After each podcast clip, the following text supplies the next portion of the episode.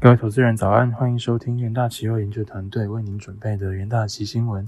首先带您看到全球重要财经焦点，在美股盘后的部分，联准会主席鲍威尔坚定鹰派立场，最新数据加剧经济衰退的担忧。美股周四开盘涨跌互见，美债值利率下滑，能源股压盘之下，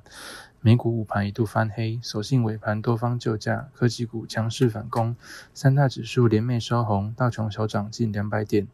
鲍威尔周四赴众院金融服务委员会上坚定鹰派立场，强调联准会对降低通膨的承诺是无条件的，传递持续激进升息的讯号，重申美国经济可以应对更大幅度的升息，预估下半年的经济成长速度仍应相当强劲。收盘，美股道琼指数上涨零点六四 percent，S&P 五百指数上涨零点九五 percent，纳斯达克指数上涨一点六二 percent，费城半导体指数下跌零点六五 percent。另一方面，新冠肺炎疫情持续蔓延全球。据美国约翰霍普金斯大学即时统计，全球确诊数已飙破五点一四亿例，死亡数突破六百三十二万例。全球一百八十四个国家地区接种了超过一百二十亿剂疫苗。焦点个股消息方面，科技五大天王全面攀高，苹果上涨二点一六 percent，Meta 上涨一点八六 percent，Alphabet 涨零点六八 percent，亚马逊上涨三点二 percent。微软上涨二点二六 percent，特斯拉周四下跌零点四三 percent 至每股七百零五点二一美元。特斯拉七月前两周将暂停生产，进行厂区升级作业，目标七月底让产能能再创新高，进一步迈向周产二点二万辆的目标。未来汽车 ADR 上涨二点二二 percent，小鹏大涨七点零一 percent。美国咨询公司 Alex Partners 周三汽车业界展望简报表示，随着大多数主要市场的需求加速，二零二八年电动汽车销量占全球新车销售量的比例可能达到三十三 percent，二零三五年达到五十四 percent。纽约，呃，再来带您看到纽约汇市。经济衰退前景使风险情绪恶化，美元指数周四小幅上涨。欧元区疲软的采购经理人指数促使交易员降低对欧洲央行大幅升息的压注，拖累欧元走低，终止连续三天的涨势。纽约尾盘追踪美元对六月六种主要货币的 IC 美元指数上涨零点二 percent。其他货币方面，欧元对美元汇率报一欧元兑换一点零五二一美元，英镑对美元汇率报一英镑兑换一点二二五六美元，澳币对美元汇率报一澳币兑换零点六八九美元，美元对日元汇率报一美元兑换一百三十四点九一日元。在能源跑的部分，随着经济衰退担忧加剧。原油期货价格周四连续第二个交易日下跌，WTI 原油期货价格则创六周以上的最低收盘价。收盘价的部分，八月交割的 WTI 原油价期货价格下跌一点九二 percent，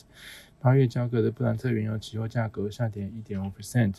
金属盘后，美国联准会主席鲍威尔周四在国会听证会重申无条件力抗通膨，带动美元回升。黄金期货回吐稍早涨幅，连续第四个交易日收黑。铜价在全球经济衰退的担忧下重挫逾五 percent，续创十六个月新低。收盘价的部分，八月交割的黄金期货价格下跌零点五 percent，七月交割的白银期货价格下跌一点八 percent，七月交割的铜期货价格下跌五点二 percent。再来带您看到。国际新闻：最新商业调查显示，由于能源和粮食价格大幅上涨，抑制其他商品和服务的需求，欧美六月景气大幅降温，全球经济衰退的风险随之升高。衡量欧美制造业和服务业的调查显示，欧美经济前景变得多么暗淡。乌俄战争打击全球经济成长，高通膨在全球蔓延，持续的供应链中断和利率上升打击商业投资前景。欧洲还面临的额外压力。今年。冬天能源可能供不应求。第二则国际新闻：美国联准会理事鲍曼周四表态，支持 Fed 在七月升息三码，而且只要数据支持，接下接下来几次会议至少升息两码也是合适的。鲍曼表示，通膨对持续就业成长构成威胁，也表示自己致力于推动一项将实际联邦基金利率带回正值区域的政策。认为如果政策利率低于短期通膨预期是毫无意义的。不过，鲍曼并未具体说明他对近期通膨预期的基准。好的，接着进入三分钟听股期单元。首先带您看到强势股期部分，预算金期货维持震荡格局，金融股受惠于台美同步升息，存款放贷利差扩大，有利公司营运表现。加上近期即将进入金融股的一个除权息旺季，玉山金今年预计将配发零点六七元的现金股利与股票股利，预估值利率约为四点五六 percent，高值利率题材有利期价表现。元大期研究团队认为，因美国升息速度较台湾快，在台美利差扩大之下，玉山金今年金融商品交易收入可望自谷底回升。六月二十三日，玉山金期货上涨一点零三 percent，期价维持震荡格局。而在弱势股息方面，有达期货重挫收长黑 K 棒，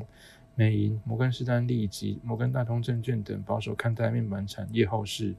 而麦格里证券指出，消费需求远比先前估计还差，面板产业下行循环正在加速，并同步反映出货量与单位售价上，强调消费需求不振，进一步压抑面板下行循环。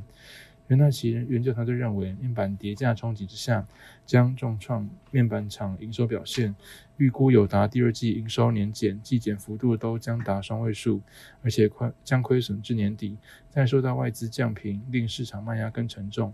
六月二十三日，友达期货下跌六点二一 percent，起价重挫，收长黑 K 棒。